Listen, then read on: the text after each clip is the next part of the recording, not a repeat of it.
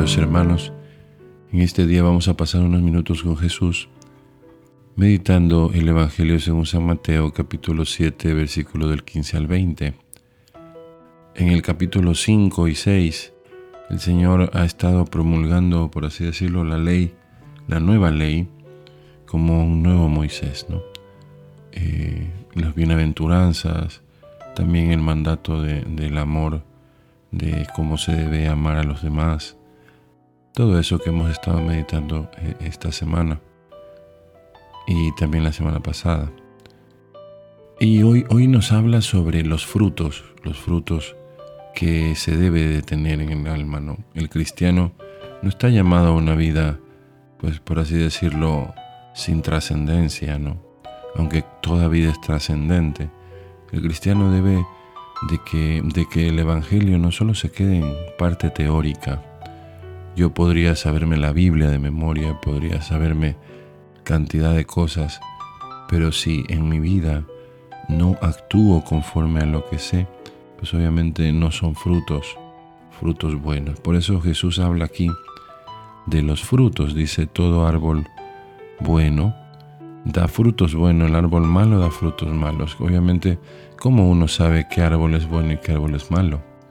No, uno puede decir, bueno, este, eh, si yo planté, no sé, tomates y me sale, no me sale tomate, me salen malos los tomates, me salen que, que a lo mejor no, no, no cuajaron o, se mueren, se mueren antes de, de, de, siquiera salir, obviamente significa que la raíz o algo en la planta está mal. No. E, eso es un poco lo que dice Jesús. No puede ser que uno por fuera parezca bueno, no, parezca bueno, pero al final sus acciones no son correctas. Por eso el Señor nos pide que nuestras acciones vayan en consonancia con lo que sabemos y en este caso lo que sabemos, por supuesto, es eh, su palabra, su amor hacia nosotros.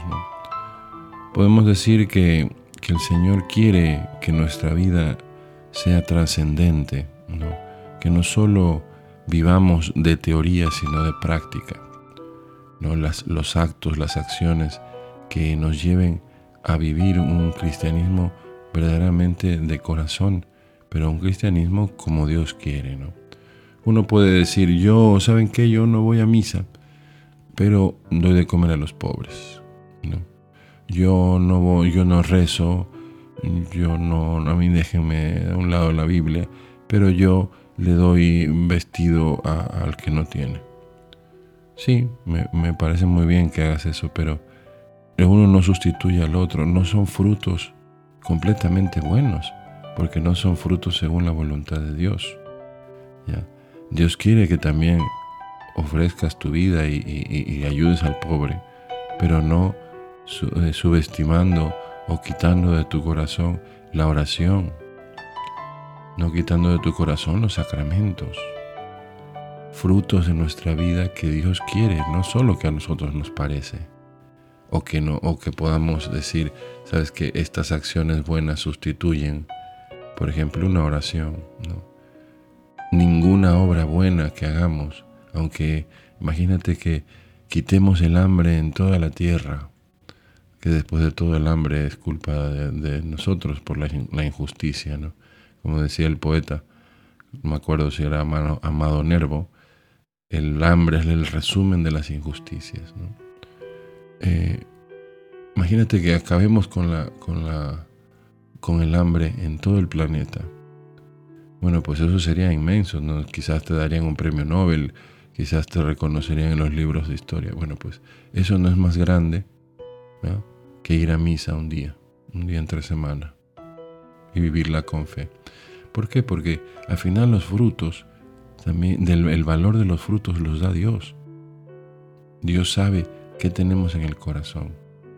Y por eso es importante que en su palabra cale en nuestra alma, profundice en nuestra alma y nuestros actos serán según, según el Señor. Bueno, hoy analicemos qué, qué tenemos dentro de nuestro árbol. Qué sabia, ¿no? La savia, que es lo que corre como la sangre, entre comillas, del árbol. Qué sabia corre en nuestro árbol. ¿Realmente somos buenos, buenos según Dios o buenos según nosotros? Bueno, pues analicemos nuestras obras. Si en nuestras obras hay amor, perdón, misericordia, empatía, si hay respeto, si hay consideración con el otro, pues nuestros frutos serán buenos. Si no lo hay, nuestras raíces están mal, nuestra savia está enferma. Curémonos, vayamos donde el viñador, que es el Señor, para que nos quite esas ramas podridas que están enfermando el árbol, a través de la gracia, a través del perdón, de la misericordia. Si el árbol malo tiene oportunidad de curarse, nosotros también pidámosle al Señor que nos cure de la savia mala que podamos tener en nuestro corazón. Pasemos estos minutos con Jesús considerando estas cosas. Dios les bendiga.